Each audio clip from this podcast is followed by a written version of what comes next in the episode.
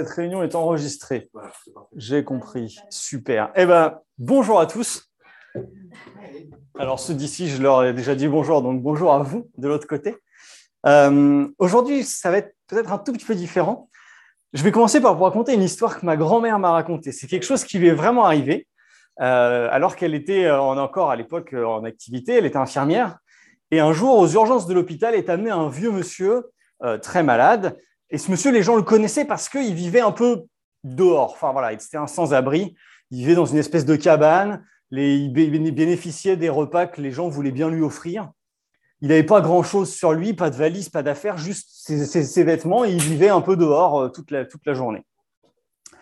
Et ce monsieur est amené aux urgences par les pompiers. Et au moment où il arrive aux urgences, il dit Appelez mon majordome. Le personnel des urgences dit Mais il devient fou, c'est plus possible. Là. Il, voilà, il est vraiment malade, ça va plus. Et il insiste, il insiste, il insiste, à tel point que bah, le personnel regarde un peu dans ses affaires et trouve une petite carte sur laquelle il y a un numéro de téléphone décrit. Ils appellent ce numéro et effectivement, quelques minutes plus tard, arrive un homme en costard dans une magnifique voiture de luxe avec des affaires pour venir prendre soin de cette personne. Et en fait, ce vieil homme était très riche, mais il avait choisi de vivre sans rien, dehors, avec avec rien en fait, avec quelques affaires et, vivre dans la nature et vivre de la bonté des autres. Et je me suis dit, en, repensant à cette histoire cette semaine, ça aurait pu être une parabole de Jésus, ça. On, aurait, on pourrait tout à fait imaginer Jésus dire, c'est l'histoire d'un homme qui, alors qu'il possède d'énormes richesses, choisit de vivre dans la pauvreté, et un jour où il tombe malade, il appelle son serviteur qui vient pour l'aider. Et c'est vrai qu'à première vue, on pourrait se dire que cet homme, euh, il fait quelque chose de bien. Il délaisse les richesses, il, est, il vit dans la pauvreté. Mais si on réfléchit un peu plus, finalement, c'est pas si bien. Parce qu'en fait, il vit que pour lui. Ses richesses, elles profitent à personne. Et il fait ce qu'il veut, en fait. Et en plus, il bénéficie de la bonté des autres. Et moi, je me, je me suis interrogé sur cette, euh, sur, cet homme et je me suis dit, est-ce que parfois en tant que chrétien, on n'est pas un peu comme cet homme? On possède des trésors dans le ciel, mais on vit dans la misère. On est des chrétiens miséreux. Euh, alors, je ne suis pas en train de, prêcher un évangile de prospérité, hein, mais Dieu nous a promis un certain nombre de choses et on va lire pas mal de versets ce matin sur ce que Dieu nous promet, sur ce que Dieu a dit qu'il nous donnerait. Euh, et malgré tout ce que Dieu a dit qu'il nous donne, souvent dans notre vie de chrétien, on vit dans la peine, dans la tristesse, dans la maladie, dans la pauvreté, dans, dans la dépression, dans la peur, dans la colère. En bref, on vit une vie un peu de misère alors que Dieu nous a promis tant de choses. Alors, avant de commencer, je vais lire un, un, verset dans Romains 11, verset 29. Car Dieu ne se repent pas de ses dons et de son appel. Dieu ne se repent pas de ses dons et de son appel. Dieu nous a promis des choses et il ne va pas se dire finalement non. En fait, ce n'était pas une bonne idée. Euh, lorsqu'il nous promet quelque chose, c'est une promesse qui est définitive. Il n'y aura pas de, retour en arrière. Alors, on va lire, là j'ai noté moi sur ma feuille huit choses que Dieu nous donne. Alors, vous pourrez en trouver peut-être plein d'autres dans la Bible. Mais on va commencer par Genèse chapitre 2, verset 7. Ben, Romain, c'était l'introduction. C'était simplement pour vous rappeler que lorsque Dieu il promet quelque chose, euh, eh bien, sa promesse est éternelle. Alors, Genèse, chapitre 2, verset 7. Je commence par là puisque c'est effectivement le début. Qu'est-ce que nous dit ce verset L'Éternel Dieu forma l'homme de la poussière de la terre, il souffla dans ses narines un souffle de vie, et l'homme devint un être vivant. Ce verset nous apprend que, à la base, la vie que j'ai, c'est lui qui me la donne. 2 verset 7. Je ne suis pas vivant par hasard, je ne suis pas vivant par erreur, je ne suis pas vivant par volonté de quelqu'un, je suis vivant parce que Dieu l'a voulu. Peu importe la situation dans laquelle je suis né, peu importe la situation qui a vu ma, ma création, c'est Dieu qui donne la vie que ce soit une volonté de quelqu'un, que ce soit une aide médicale, que ce soit, comme certains le disent, un hasard, une erreur. C'est Dieu qui donne la vie. Et on a, je ne l'ai pas noté, mais l'autre moitié, entre guillemets, de ce verset dans Ecclésiaste qui dit, à la fin de sa vie, l'homme retourne à la poussière et le souffle de vie retourne à Dieu. C'est Dieu qui donne la vie. Et quel que soit ce qu'on a pu dire, ce qu'on peut penser, ce qu'on peut croire, c'est Dieu qui m'a donné la vie. Même si ce n'est pas, comme je le disais, ce n'est pas un hasard, ce n'est pas une erreur, ce n'est pas, euh, pas la volonté de quelqu'un, ce n'est pas un choix, c'est Dieu. Un couple peut avoir envie d'avoir des enfants si Dieu n'est pas d'accord, entre guillemets. Ça n'arrivera jamais. C'est quelque chose qui est important de se souvenir. À la base, c'est Dieu qui donne la vie. Ensuite, eh bien, on va, on va continuer, on va regarder d'autres choses que Dieu nous promet. Dans Ésaïe, chapitre 40, verset 29. Vous allez tourner vos pages de votre Bible hein, aujourd'hui. Ésaïe, chapitre 40, verset 29. C'est bon? Dieu donne de la force à celui qui est fatigué et il augmente la vigueur de celui qui tombe en défaillance.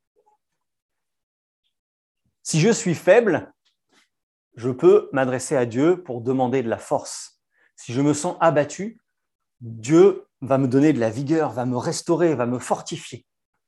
Ça aussi, Dieu nous le promet. Ensuite, qu'est-ce que Dieu nous donne d'autre? Dieu nous donne la sagesse et l'intelligence. On va lire ça dans Job, chapitre 28, versets 20 et 23, je vais les lire. D'où vient donc la sagesse? Où est la demeure de l'intelligence? C'est Dieu qui en sait le chemin, c'est lui qui en connaît la demeure. Si je suis dans le questionnement, si je ne sais pas où j'en suis dans ma vie, si je me pose des questions ou si au contraire on me pose des questions, Dieu me donne l'intelligence et la sagesse. Si, je, ne sais pas où je vais, je peux m'adresser à Dieu et il me répondra. Si quelqu'un me demande quelque chose et que je ne sais pas quoi répondre, Dieu me donnera la sagesse de répondre. Là encore, c'est quelque chose que Dieu a prévu pour nous. Il est riche en bonté. Vous connaissez probablement ce verset. Ensuite, le prochain verset, c'est, je pense que vous le connaissez par cœur, c'est dans 2 Timothée chapitre 1 verset 7. Alors, est-ce que quelqu'un connaît ce verset? Je vais vous donner les trois premiers mots. Ce n'est pas un esprit. C'est bien. De Timothée, chapitre 1, verset 7. Ce n'est pas un esprit de timidité que Dieu nous a donné, mais un esprit de force, d'amour et de sagesse. Si je suis abattu, Dieu me donne la force. Si je suis dans l'inquiétude de ce que je vais pouvoir dire à quelqu'un, Dieu me donne la sagesse. Si je suis dans une situation où je n'arrive pas à pardonner, où, je suis en conflit avec quelqu'un, Dieu me donne l'amour.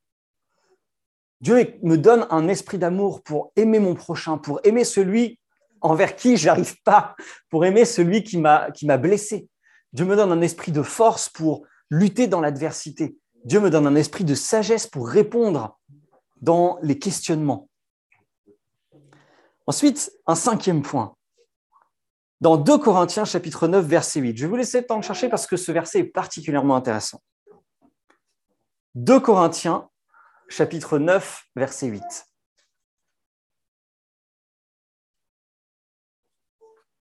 Et Dieu peut vous combler de toutes sortes de grâces, afin que possédant toujours en toutes choses de quoi satisfaire à tous vos besoins, vous ayez encore en abondance pour toute bonne œuvre. Ce verset, je pense, est à la base de la mauvaise compréhension et de l'évangile de prospérité. Effectivement, dans ce verset, qu'est-ce que Dieu il dit? Il dit qu'il va combler tous nos besoins. Si j'ai besoin de quelque chose, je demande à Dieu. Et Dieu répond à ma prière. C'est ce qui est écrit. Après, il y a quand même deux mots qui sont très importants. Le premier mot, c'est besoin. Si j'ai besoin de quelque chose, ce n'est pas désir, c'est pas envie, c'est pas superflu, c'est besoin. Dieu comble nos besoins. Si j'ai besoin de quelque chose, il faut que je m'adresse à Dieu et Dieu répond. Et, le verset est particulièrement intéressant puisqu'il dit, afin que vous ayez en abondance, en toute chose, de quoi satisfaire à tous vos besoins. Pourquoi? Ça, c'est la deuxième partie du verset. Pourquoi est-ce que c'est intéressant d'avoir en abondance? Pour pouvoir faire toute bonne œuvre, pour pouvoir partager. Si Dieu me donne quelque chose, que ce soit sur le plan matériel ou spirituel, et que je l'accumule, à un moment, il va arrêter de me donner. Parce que j'en fais rien. C'est un peu cet homme, comme dans cette histoire, cet homme, il possède d'énormes richesses, mais il n'en fait rien. Il vit dans la pauvreté. Il vit même de la bonté des autres. les gens lui donnent à manger. Le, C'était quand même quelque chose d'assez surprenant. Si je demande quelque chose à Dieu, il est prêt à me donner. Et il est prêt à me donner au-delà de ce que j'aurais imaginé. Mais s'il me donne, à moi aussi après de donner en retour. Ça ne veut pas dire qu'il faut se dénuer de tout. Ça ne veut pas dire qu'on va manquer de quelque chose, au contraire. C'est vraiment cette générosité de Dieu pour qu'on puisse après partager. On lisait un, verset, euh, c'était hier, euh, le miracle des cailles que Dieu donne au peuple d'Israël dans le désert. Le peuple d'Israël dit à Moïse, enfin, on a faim, on veut de la viande. Et Moïse s'adresse à Dieu en disant, comment on va faire? Et Dieu dit, je vais fournir. Et Moïse dit, mais même si on tue toutes les bêtes, il n'y aura pas assez. Et Dieu, il dit, mais ne suis-je pas Dieu? Est-ce que moi, je ne pourrais pas le faire? Et je ne me souvenais plus du tout de, du détail de cette histoire. Qu'est-ce qu'il est marqué dans le passage? Dieu, il envoie un vent qui amène des cailles, donc ces petits oiseaux grands comme ça à peu près.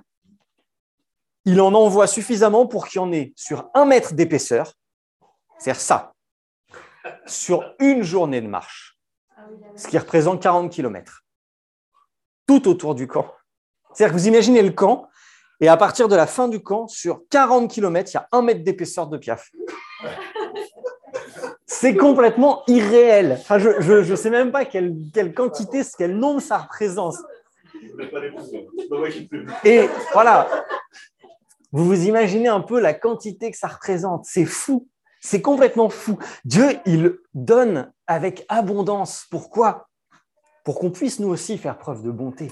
Dieu, il donne, et je parle là sur des choses terrestres, mais sur le plan spirituel aussi. Si je reçois quelque chose, si je lis, je découvre quelque chose, mais il faut que je le partage.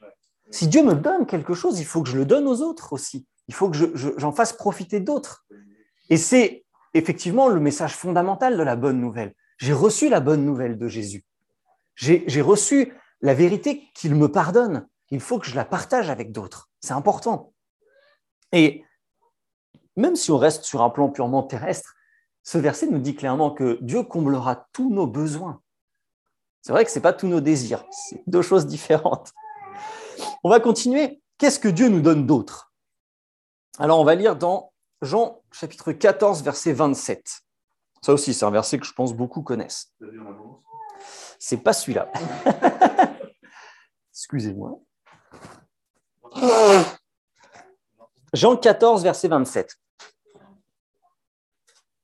Je vous laisse la paix, je vous donne ma paix. Je ne vous donne pas comme le monde donne, que votre cœur ne se trouble point et ne s'alarme point. Si je suis dans la peur, si je suis dans l'angoisse, si je suis dans l'inquiétude, si je suis dans la tourmente, Dieu me donne la paix. Il apaise mon cœur. Exactement comme euh, Clayton nous a dit tout à l'heure, alors je vais vous partager à vous qui êtes au Havre, Clayton nous a partagé sur le moment où Jésus est dans le jardin de Gethsemane et où il interpelle Dieu à trois reprises en disant Éloigne de moi cette coupe. Et la troisième fois, qu'est-ce qui se passe? Dieu, il n'éloigne pas la coupe, mais il lui donne la paix. Dieu nous donne la paix lorsqu'on est dans la tourmente, dans l'inquiétude, dans l'angoisse. Sachons nous détacher de ces inquiétudes et nous accrocher à cette paix que Dieu nous donne. Ensuite, encore un verset que Dieu nous donne. En Jean chapitre 17, cette fois-ci, verset 22. Vous n'êtes pas loin normalement si vous êtes dans, dans la Bible. Jean chapitre 17, verset 22.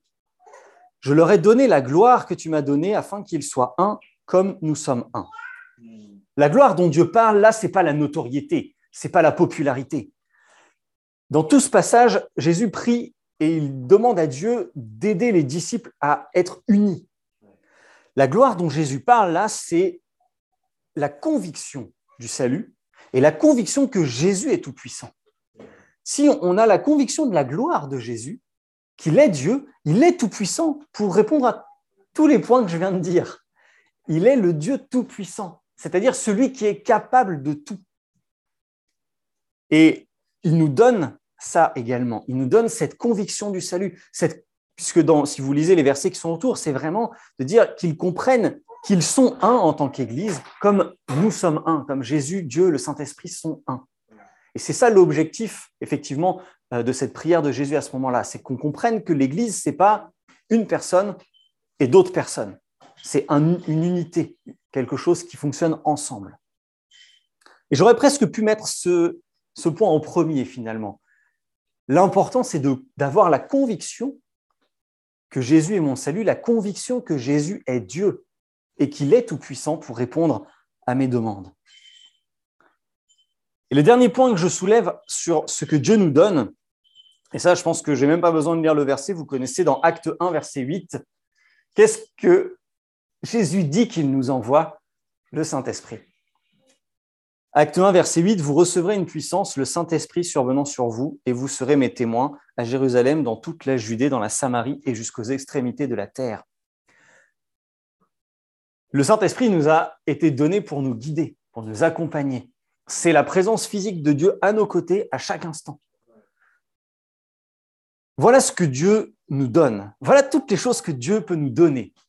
Maintenant, la question qui se pose, c'est comment est-ce que j'agis moi en tant que chrétien dans ma vie de tous les jours? Est-ce que je suis comme cet homme qui vit dans la misère, dans la pauvreté, dans le dénuement, alors que j'ai des richesses? Est-ce que je me contente d'être dans ma, dans ma peur, dans ma crainte, dans ma tristesse, alors que Dieu me donne, est prêt à me donner tout ça Ce sont des promesses, comme je l'ai dit au tout début dans Romains 11. Dieu ne se repent pas de ses dons. Lorsqu'il donne quelque chose, il ne va pas au bout d'un moment dire bah, en fait, euh, trop tard. Ou alors dire bah non, finalement, je me suis trompé, ce n'était pas vraiment ce que je voulais. Non, Dieu nous a promis toutes ces choses.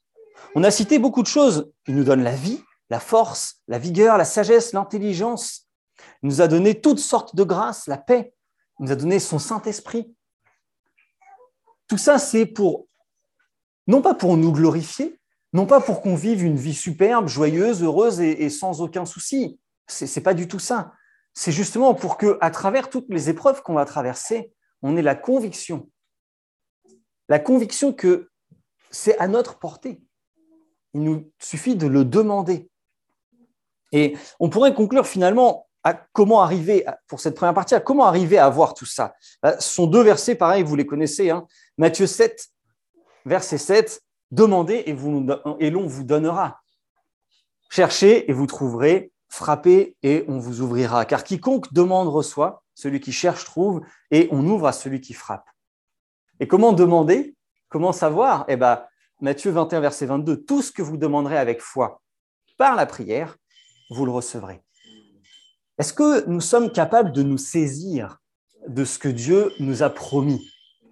Il est facile finalement de savoir, je sais que Jésus est mort à la croix et que par lui j'ai mon salut.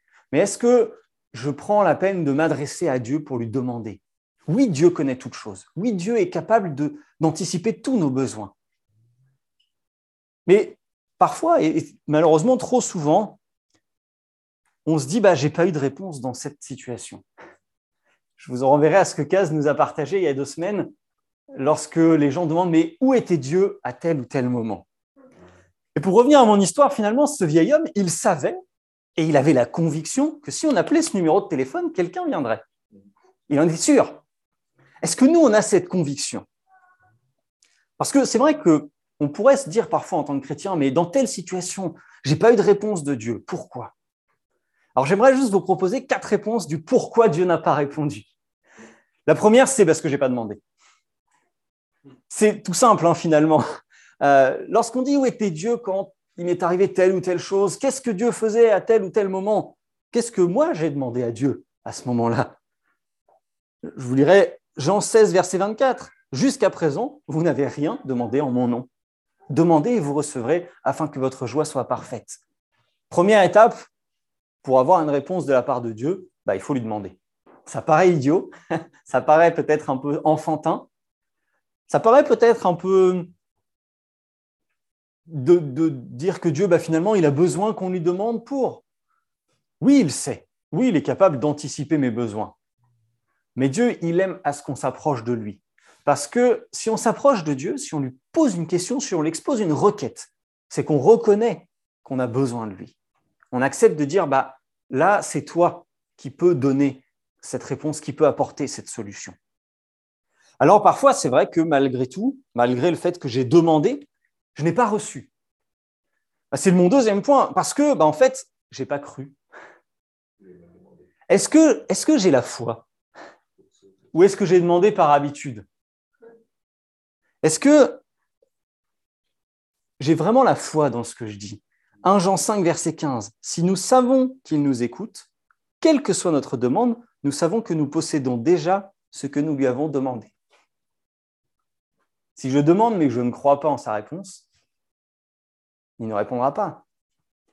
Si c'est une habitude, c'est la prière que je fais tous les jours à telle heure, comme peut-être Jésus a dénoncé à certains moments les, Juifs à l'époque en disant mais vous faites ces prières mais, mais vous n'y croyez pas. Vous n'y mettez aucun cœur, vous n'y mettez aucune conviction, vous n'avez aucune certitude dans ce que vous dites. Vous le dites parce qu'il faut le dire. Si ma, ma demande à Dieu, c'est un rite, un rituel, quelque chose que je fais tous les jours par habitude, est-ce que j'y crois? Est-ce que quand je m'adresse à Dieu pour demander quelque chose, j'ai vraiment la conviction que je m'adresse à Dieu, au Dieu Tout-Puissant, et qu'il va me répondre?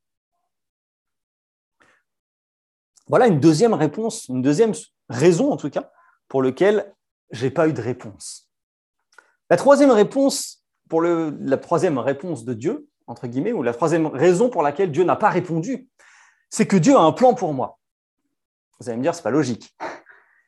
La seule petite chose, c'est que le plan de Dieu, c'est pas forcément le mien. Et ça, c'est parfois difficile. Dans Jérémie 29, verset 11, car je connais les projets que j'ai formés sur vous, dit l'Éternel, projets de paix et non de malheur, afin de vous donner un avenir et une espérance. On connaît ce verset. On connaît tous ce verset, je pense. Dieu a des plans pour nous, a des projets pour nous.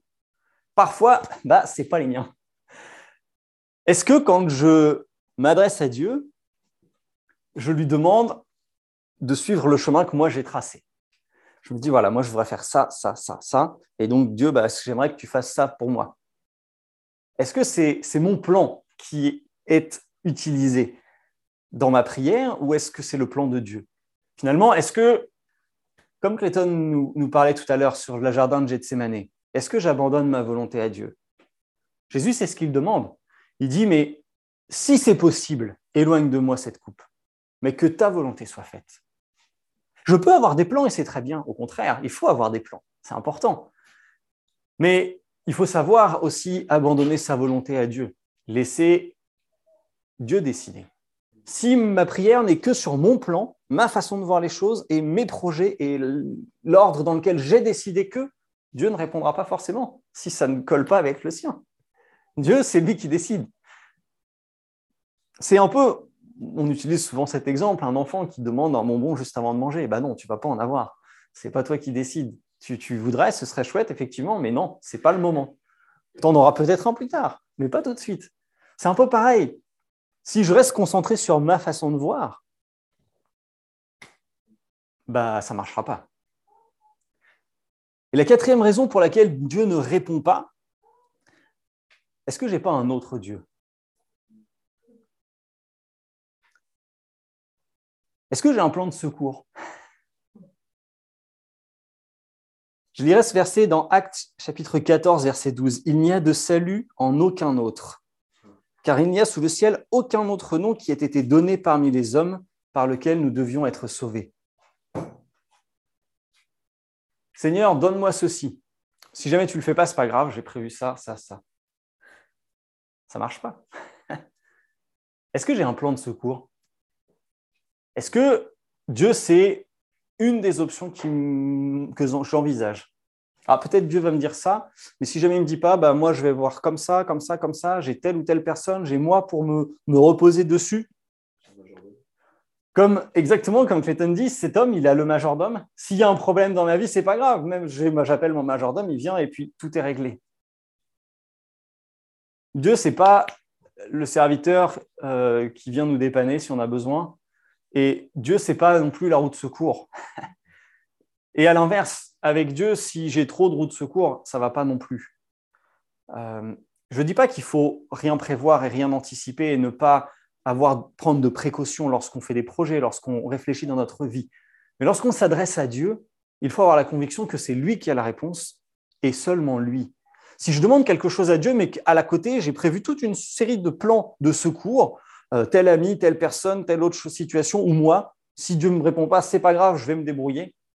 Ou pire, si jamais je prie et qu'à côté, je vais voir un voyant, je vais voir un magicien, je vais voir un, quelqu'un qui, qui lit dans l'avenir, à quel moment est-ce que Dieu va me répondre?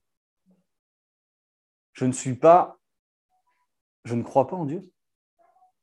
Je crois en moi, ou je crois en l'homme, ou je m'adresse à d'autres dieux.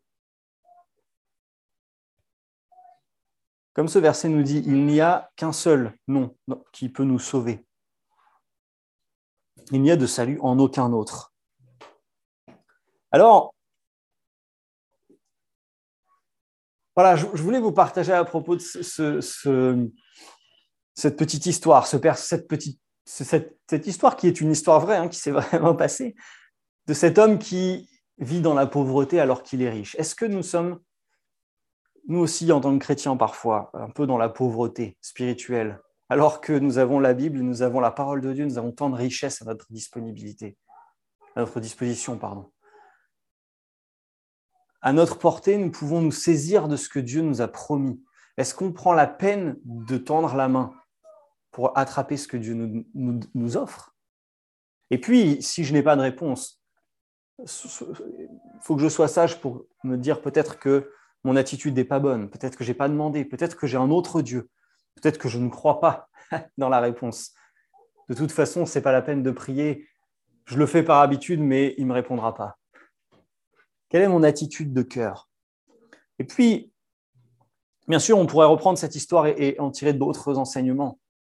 Lorsque cet homme s'adresse aux membres du personnel, certains le croient, d'autres non. Nous aussi, parfois, dans notre vie de chrétien, on s'adresse aux gens, on partage, on sait qu'on a la vérité. Et d'autres, certains vont croire, d'autres non. Ça ne veut pas dire que notre vérité est fausse. Soyons accrochés sur Dieu et, n'oublions pas toutes les promesses qu'il nous a faites.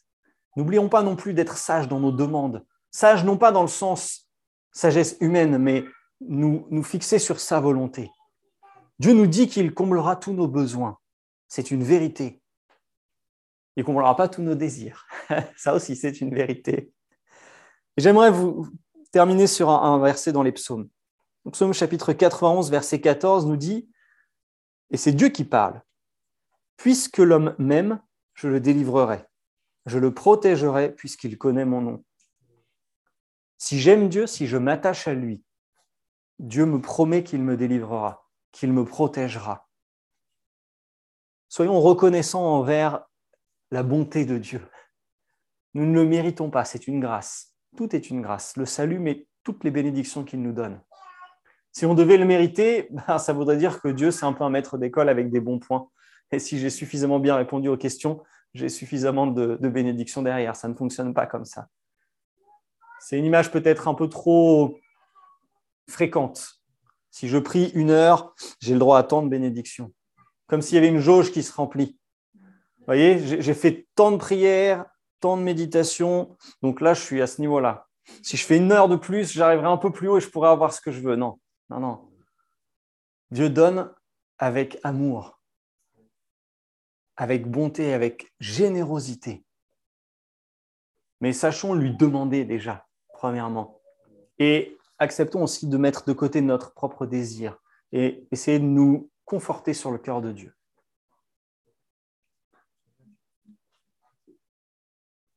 Voilà, bon dimanche à tous. Et puis, je vous invite à réfléchir à, ces différents versets. Si vous voulez la liste des versets que j'ai lus aujourd'hui, je pourrais vous l'envoyer, il n'y a pas de problème.